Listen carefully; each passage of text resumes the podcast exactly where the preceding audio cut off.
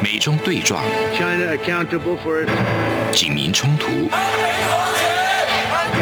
世代隔阂，我才没有被洗脑。家庭撕裂，学生的本分就是学习，为什么去参加什么运动啊？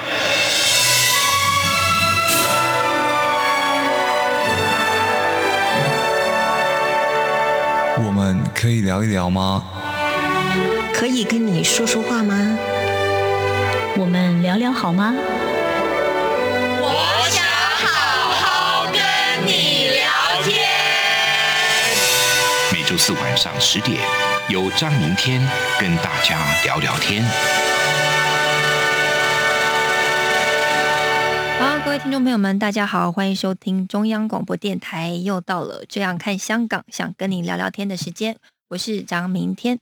呃，今天香港的情势呢，与我所认识的、已经面目皆非了。不管是立法院的战线，或者是上街游行的自由，还有在学校授课的自由，甚至是办报纸的言论自由，都受到了挑战。香港人呢，现在好像只剩下了这个花钱的自由。这个就要说到这次这个香港的泰国专卖品连锁店阿布泰阿布泰国生活百货的事件。呃，因为阿布泰呢，在四月八号遭到了海关的搜查哦，指出他们说没有按照规定贴上中英文的标签，所以呢，被海关没收了将近百万元的商品。但是呢，阿布泰在香港的每一间门市却被香港人买爆。我看那个排队人龙啊，像贪食蛇一样哦，排的超长的，估计呢，应该都是要排一一个小时以上才可以买得到东西吧。这个呢，真的是体现了香港人的智慧哦。虽然我们没有选票，但是呢，我们有钞票，我们用买报的方式来告诉政府我们的声音哦。那我们上一集呢，是跟这个台湾大学政治学系名誉教授明居正老师聊到了这个香港的现况哦，就是越来越被限缩的自由，还有紧张的情势。那也欢迎错过上一集的朋友们呢，可以呃到各大的 podcast 呃搜寻，想跟你聊聊天，就可以找到我们上一集的节目内容了。那今天呢，我们好一样要继续来聊聊现在香港对中共还有什么价值呢？我们今天同样非常荣幸的邀请到台湾大学政治学系名誉教授，同时呢也是政治评论员明居正老师，欢迎您。呃，主持人明天小姐好，各位听众朋友们大家好。是我们回过头来看哦，从二零一九年六月的反送中事件刚刚爆发的时候，你那个时候有想过未来的发展会到今天这样子吗？嗯，在一九年五月下旬的时候呢，有朋友邀请我说，呃，过几天呢，台大里面有场研讨研研讨会，你要不去参加？呃，我说好、啊，没问题，要去了。一去呢，满场都是老朋友。大部分是香港支联会的朋友，然后一部分是海外的民运的朋友。因为当年我跟这两批人都非常熟，所以一见面都很惊讶，说啊，怎么你们把这会搬到台湾来开？什么会呢？八九六四三十周年，嗯，也就是就三十几周年了，也就六四事件呢三十几周年。香港支联会呢，当年对六四呢帮助非常大，然后事情过后呢。虽然是血泪未干的，但他每年呢都在香港办很大的活动去纪念这个事件。那么在救人呢，然后出人出出钱出力上面呢，那真的贡献很多。那把这个会移到台湾来开呢，其实已经告诉大家说，香港的气氛已经不太合适了。嗯，他们的空间已经被压缩很厉害了。可是那时候反送中事件还没有爆发，哦，还没有爆发，那时候是五月五月下旬。嗯。那个时候我在另外一个电视台做节目，然后后来主持人问我说：“这礼拜谈什么呢？”我说：“我们谈谈香港吧。”嗯，他说：“香港，呃，他不觉得很大的新闻。嗯”嗯，我说：“不，我这个大陆香港叫做逃犯条例，香港人叫做反送中条例，啊，叫送中条例，所以我们要反送中。他我说这个事情呢可能很大，所以我们就做了。那天是五月三十号。嗯。那做完之后呢，很多观众问我说：“为什么做这一期？”我说：“我不晓得。”我说：“我觉得香港可能会出事，但是我吃不准，所以我先做一做，然后呼吁大家关注一下。”那天是五月三十号，是。然后很快六月四号就来了，然后就有所谓的纪念六四的这游行，人数不特别多，但也不算少。那但是我是有点失望，因为好像比过去高峰时候人少很多。等到六月十九号的时候，那次游行人数就非常多了，就一百多万人。我说这下不得了了，哇，这就超过那个二零零三年的二十三条。我说这下应该把这个送中条例挡下来了吧？但是后来我就没有很大的把握，因为后来六月十一号我就去上节目，那就谈香港问题，因为当时香港问题已经热起来了。六月九号一百多人上街游行嘛，所以世界开始关注了。那大家也觉得说啊，你看你有先见之明，五月底就做了这节目，所以到六月十一号那天节节目的结束的时候，其实大家上那 YouTube 还可以看得到。当时我说，我说我的感觉不好，我说这一次呢，香港情况呢，看起来像是火车对撞。嗯，我知道当时就用这词，我说火车对撞。嗯，我说我的感觉不好。然后那天是六月十一号，我就跟主持人讲，我说。恐怕最快明天下午到傍晚，你会看到香港爆发茉莉花运动，还世界还是革命，我忘了。反正茉莉花三个字我是讲了。嗯，六月十二号下午的时候，警察开枪，发射催泪瓦斯，那事件爆发。那也就是说，你说能不能想象到未来的发展？一部分，嗯，当然，就像我上个礼拜讲的，我说我们对这情况呢并不乐观，但是呢。总是希望说事情不要往那么坏的方向发展。一方面是基于说对香港的关切，另外一方面呢，也基于说人性吧。我们总希望说，任何一个政府、任何一个公权力呢，不要把它公权力用到底，给老百姓一些空间。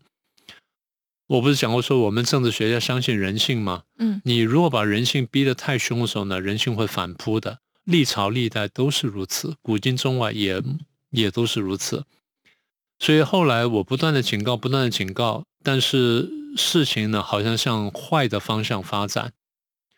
那慢慢我大概就看懂一件事情，我看懂是说，好像中共或者习近平所领导的中共对香港的政策呢，不是单纯的说哦，我压一压就而已，嗯，好像有意要把它真的收回去。当时我很纳闷，我说收回去，你不就杀了一个生金蛋的鹅吗？你为什么收回去？可是好像一步步往那边走，所以你说有没有想象到未来的发展？应该说一开头呢，可能很快闪过去一下，但是不愿意想那么多，因为不想面对那么坏的情况。嗯，但是其实就是就像我上个礼拜说的，你开始想一国两制的时候，我们也有怀疑了。等到一国两制在发展的过程当中，中国大陆的经济虽然变好，但中国大陆的政治跟社会没有因此而放松、跟自由化、跟民主化，那么香港的未来呢是可担忧的。所以现在我们看到的只不过是中共把它在大陆的统治方式呢延伸到香港。嗯，所以现在你说有没有看到未来的发展？准确的说，其实是看到了，但是当时是不愿那样去面对它。现在回头是无可奈何的看见了。嗯，呃，现在香从香港的情势哦，局势哦，包括这个大纪元的印刷厂被攻击，或者是反送中的事件，各种事件，包括李柱铭或者是李志英被判刑，国际上不断的就是对中共喊话，对中共呼吁，但是呢，似乎中共他完全不接受外界的劝诫。然后他还是要一意孤行到底吗？现在看起来恐怕是这样子哈，因为那个时候我记得在一九年大概六月份那时候不是冲突很严重吗？后来七月份爆发了元朗事件啦，然后八一人打人事件啦，警察打人事件，八月份警察打人事件，我就想说情况非常不对劲了。我们要了解啊，我们看香港跟中共看香港是不一样的啊，不一样在什么地方呢？我们看香港说哦，香港是一个英国统治过的前殖民地，然后是一个法治很严明的地方，因为英国用普通法统治香港。大家都说香港是一个民主自由的地方，我说不是，香港从来是有自由而无民主。什么叫有自由而无民主呢？就是香港人的生活空间、言论自由跟各种迁徙、居住、工找工作自由、换工作自由，是被英国的民法保律保护的，民法的法律保护着的，所以他有充分的自由。那为什么没有民主呢？因为英国人没有让香港老百姓很直接、很全面的参与选举，选举出统治他们的跟他们的代议士。有一部分，所以它是基本上有自由而无民主。到了英国要离开香港的时候呢，才恍才猛然醒悟到，说我好像缺了这一块，说我要赶紧把它补上，就开了一些东西，但开的不够，也开的不够快。那么九七就来了。九七来了之后呢，我们就晓得说，大概中共呢不一定会做这件事情。那果然不错，中共当然就是反过来走了。嗯，所以一九年那个事情爆发之后，一路看下来呢，当时很多香港朋友问我，我说我说我不乐观，我说你们最好谨慎一点。嗯，我说你们上街什么最好都蒙面了什么，因为我说最后呢，还一定会秋后算账。香港人说：“我们几百万人上街，他怎么会求我算账？”我说：“你不要低估了中共，中共真的会干这个事情。”所以他们说：“那你觉得会怎么样呢？”我说：“第一呢，他会大逮捕，嗯，我最后一定会大逮捕，他会非常广泛的逮捕。第二呢，他会判重刑，嗯，这是我一年多前讲的话，就大逮捕、大判刑。然后等到元朗事件爆发，跟这个八月份那个无差别攻击事件出来，我说警察跟黑社会合作。”所以警察会打人，然后那时候我在六七月份我说警察恐怕会杀人，嗯，那中共会杀人，用什么形式杀我不敢说，但是会杀人。后来果然出现了，就各地出现了很奇怪的自杀的案件，包括陈燕林那个游泳健将，那个跳水的女生，那全身赤裸在海里面被发现，这是不可能事情。然后香港的水警也讲说，他在这个工作上干了十年。他过去十年在香港附近捞到的浮尸，没有他那三个月捞到的浮尸要多。哇！那换句话说，香港那个杀人呢是很可怕的，虽然表面上看不太出来，但是老百姓已经知道杀人了。嗯，然后有的人死得很离奇嘛，从高楼掉下，身体断成两截什么，这是不可能的事情，但都发生了。这就我说的，暴政的因素之一就是杀人。他就用暴力、用血腥去杀人，他的目的不只是为了杀人，他是为了震慑你，让你不敢反抗。嗯，所以下次我什么时候要杀，我再来杀。所以第二点呢，就警察跟黑社会合作。那中国大家说，那中共会不会派解放军进来呢？我说一般来说不会。他说那这样他怎么稳住香港呢？我说警察变相戒严，警察变相戒严。后来这些事情好像一步步都发生了。那再来就是会会推动社会信用系统，就跟大陆一样。那你的是信用系统，你点数不够，你车票买不到，火车票买不到，飞机票买不到，你甚至上餐馆刷卡都不行。将来再如果用那个什么用什么数位货币的话呢，你连现金都不能用，就让你就是活活饿死在家里面。当然现在大家暂时走不到这一步，但这是未来的趋势。也就是中共对于大陆的所有的控制的方式，会在香港一步步实现。嗯，呃，推动社会信用系统了，摄像头了，什么等等。然后等到大家会有点不满的时候，他就开始打土豪分田地。啊，当然这个是一个比喻，也就是说去打有钱人，然后去瓜分财产，然后象征性拿一些是散给大家，让大家觉得你看。共产党还做了一些好事情，嗯，但是打土豪分田地的结果就是这些产权会跑出来的，它不是浮在空中没有用的，会有人会来抓的。谁来抓呢？大陆的国企会来抓。那也就是说，我要这抢夺香港的资产，大家不要忘记，共产党叫什么名字？共产党，他叫共产党，他供你我的产。那暂时还不够，是因为觉得说可能还不够，还不够肥，等到肥一点再来杀。嗯，所以比较穷人就被他割韭菜，比较有钱人啊就要宰肥鹅。他现在就要做这个事情，所以香港未来呢，大概是一步步往这方向走。所以短期之内呢，我是不那么乐观的。哇，刚刚明老师帮我们从二零一九年之前的五月帮我们回顾了这。整个反送中事件，整个回顾，我其实已经真的国际上已经有点慢慢淡忘了当时的惨况了。然后刚刚明老师又再重新的提醒我一次，那时至今日哦，这个香港已经变成现在这个样子，已经变成面目皆非了。那他对中共还有什么利用的价值吗？我先说一下他原来对中国有什么价值啊？他原来对中国价值非常高的，是。中共在一九五零年进入进去打韩战之后，那就受到国际社会的制裁。国际社会制裁，制裁了二十几年，一直到这个一九七零年，这个七一年呢，美国要拉拢中共去对抗苏联的时候，才部分解禁。所以美国开始这个把它制裁呢一步步取消，当然也没有最后完全取消光，但取消了很多。但是对中共来说呢，在被制裁这段时间里面呢，它跟国际主流社会是没办法交流的。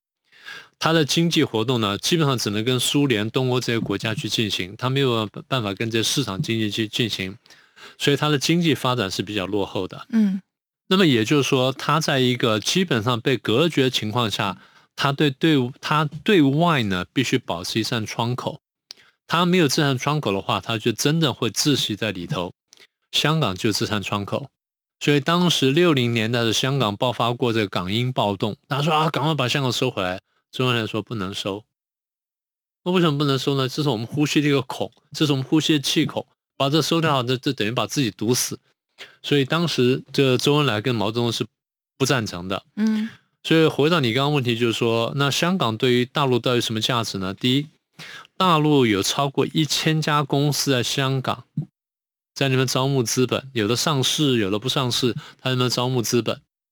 因为第二呢，外国人投资大陆呢，很多他没有把握，他不敢直接去大陆，他先到香港设一个分公司，然后用香港的分公司到大陆去投资，这样他多一层保障。香港我刚刚说了，毕竟原来有英国的民法在，英国的民法会保护这个公司，所以相对来说它多一层保障。所以这样就变成说，外商投资大陆的时候呢，他不是把钱送进去吗？对大陆来说呢，这就是我一个重大的外资的来源。所以最高高到多少呢？高到百分之八十几。哇！现在还有百分之七八十，也就大陆全部了。对，全四四四分之三吧。对。也就是说，我大陆得到这么多外汇呢，有这么大一部分从香港过来。嗯。啊，这是第二部分。第三个部分呢，我刚刚不是讲说有制裁吗？然后有很多东西很敏感嘛，比如晶片，现在不是大家讲说晶圆、晶片或芯片，嗯，这很关键吗？嗯。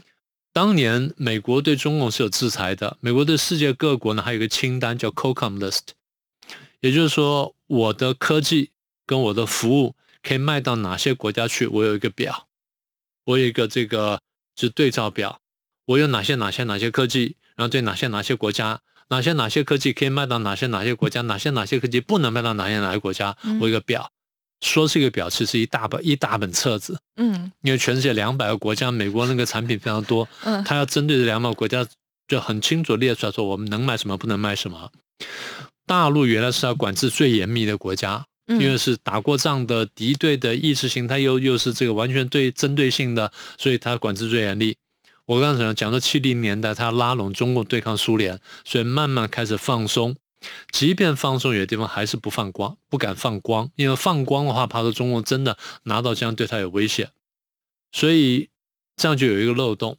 所以中共呢，就让一些国营公司呢打扮成民营企业的样子，在香港成立了，然后用这些公司去买这些敏感的商品。嗯，然后这些卖这些敏感商品的公司呢，很多是很多人呢是贪钱而不是爱国的，他还想卖，因为这东西价钱很高。那卖给谁最高呢？像卖给中共这个国家呢，价钱最好。嗯，所以怎么卖呢？用香港来卖，香港就变成了一个，呃，半合法半非法的去买卖这些敏感物资的地方，包括晶片啦，包括什么什么，甚至包括这资讯在内啊，都是在这边来买卖。第四呢，这个大陆货品要出口，它有一些配额的嘛，对不对？美国不是有配额嘛？嗯，那配额会用完的。香港是自由港，香港是没有配额的。嗯嗯嗯。所以大陆把配额用完之后，把那剩下的运到香港，香港的出口不受配额限制，等于说我又多了一个出口地方。那么再来，我刚刚讲说不是拿到外资吗？那另外还拿很重要的具体东西，就是拿到美元。他在香港可以拿到美元，因为美元没有跟他脱钩，他的这个港币是直接挂钩美元的，所以可以透过人民币透过港币呢，可以拿到美元。回过头来呢，它人民币在香港用的时候呢，人民币可以国际化，因为香港是这个人民币国际化一个重要的离岸交易中心，大概占人民币的国际支付呢百分之七十到百分之八十，嗯，所以香港贡献很大。再来一个大家都知道的了，像香港是一个多年来的世界各地的情报中心，对啊，也是一个外交的重要管道。兰桂坊就是一个很有名的地方，嗯，各国情报员都在那边，男女老少都在那里怎么要打滚。然后最有趣的就是美中贸易战爆发的时候，我说香港是美中贸易战的润滑剂。对，大家一下想不通这个道理。我说美中贸易战不能打到完全撕破脸，总得要一个缓冲地方。香港就是缓冲地方。嗯最后，当中共自己制定了港版国安法之后，他逼着川普要把这个地方关掉。嗯所以现在变成这样。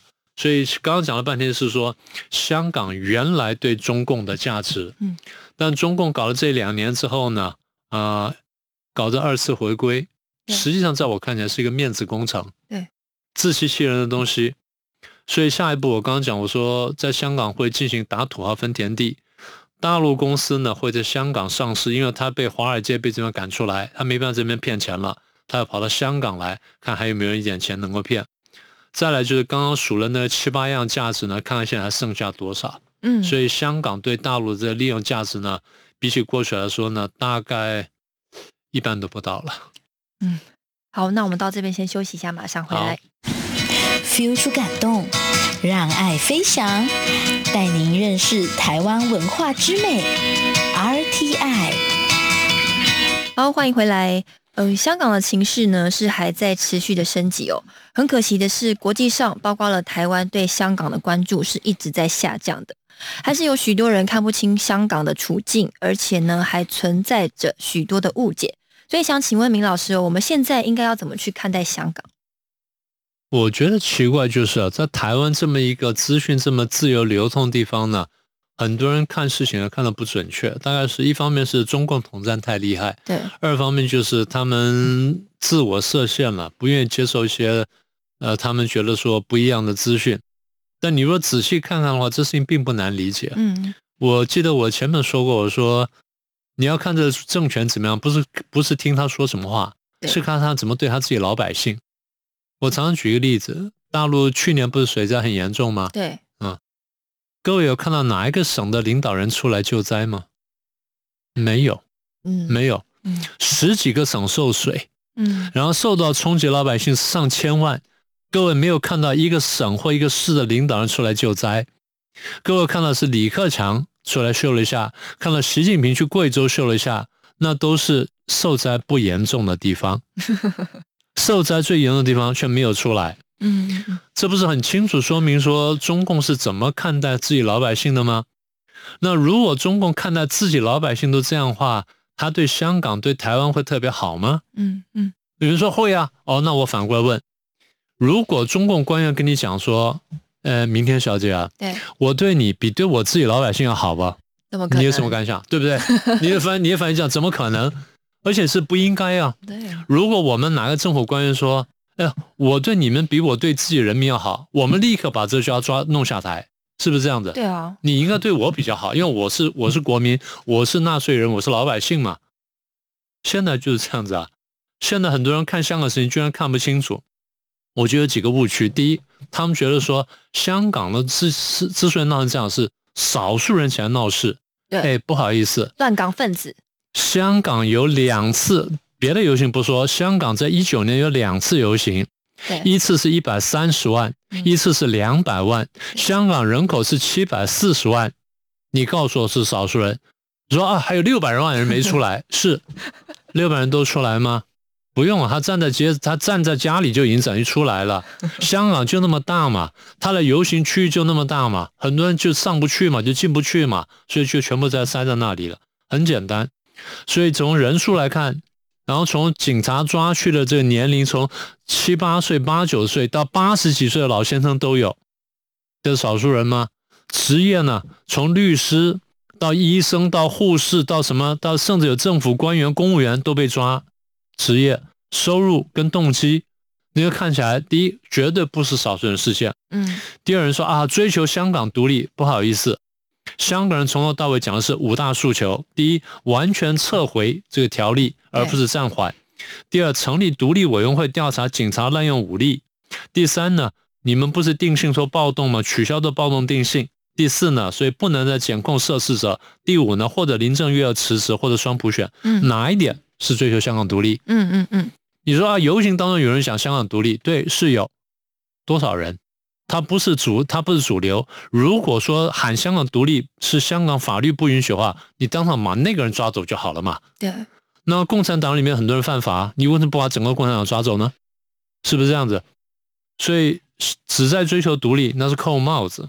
独立从来不是香港人示威游行的主要诉求，这第二点。嗯第三点，外国势力煽动，抓了几个穿短裤的家伙，说 CIA 或 FBI，别开玩笑了。如果说这两个这毛腿的人就能够煽动一百三十万和两百万人上街上街的话，那这两个应该派到世界任何地方去，嗯，他可以做出任何事情来，太了不起了。但这影响力太大了。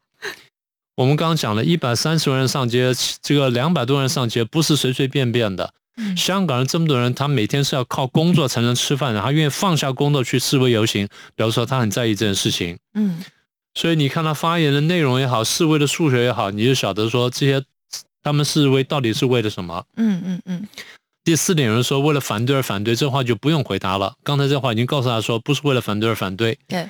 第五个误区是人家说啊，很这因为你们太过暴力，不好意思，香港警察滥权在先，嗯香港警察跟黑社会合作，嗯然后呢栽赃，又假扮示威者呢去行凶行恶。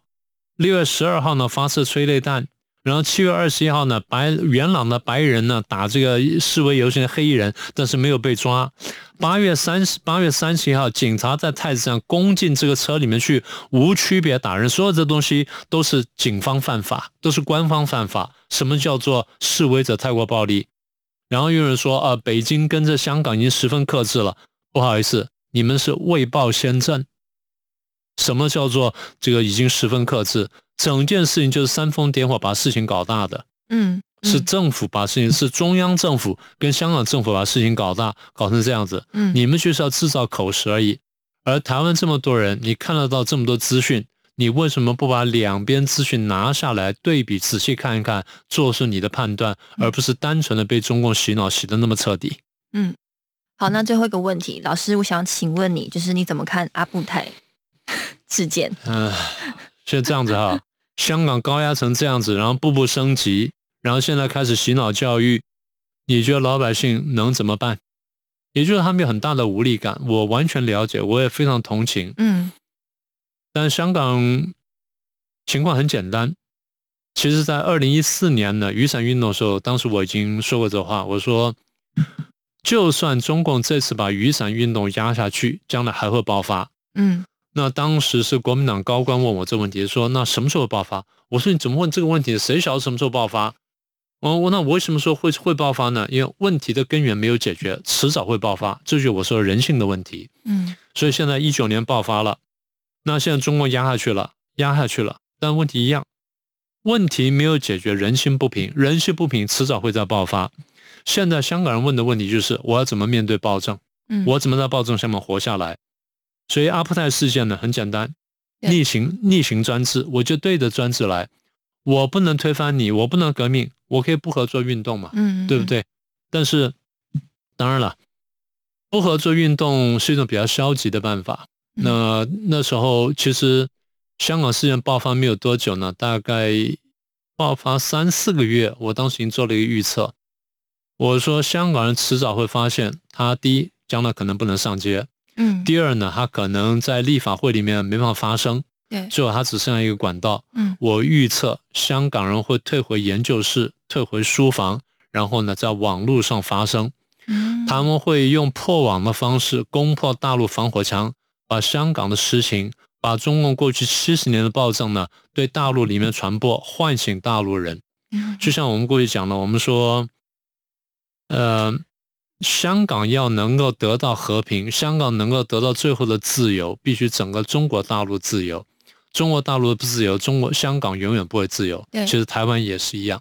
嗯所以我认为将来可能会这样走。嗯，所以现在香港的战线除了国际线以外，还有网络战线，是去面对中国人讲真相，告诉他们中共是什么样的政府，要一定要推翻这个暴政。是的，应该会走到这一步了。好，面对阿布泰事件呢，我觉得这个网友也很可爱哦，就是阿布泰被罚吼，呃，香港人是把它买爆的。但是呢，阿里巴巴被罚一百八十二亿多，就没有看到中国人去力挺他呢。所以这个现象也很值得大家去思考。那我们今天非常谢谢听众朋友们的收听，也谢谢明老师的分享。谢谢。是，那我们就下周同一时间再会，拜拜。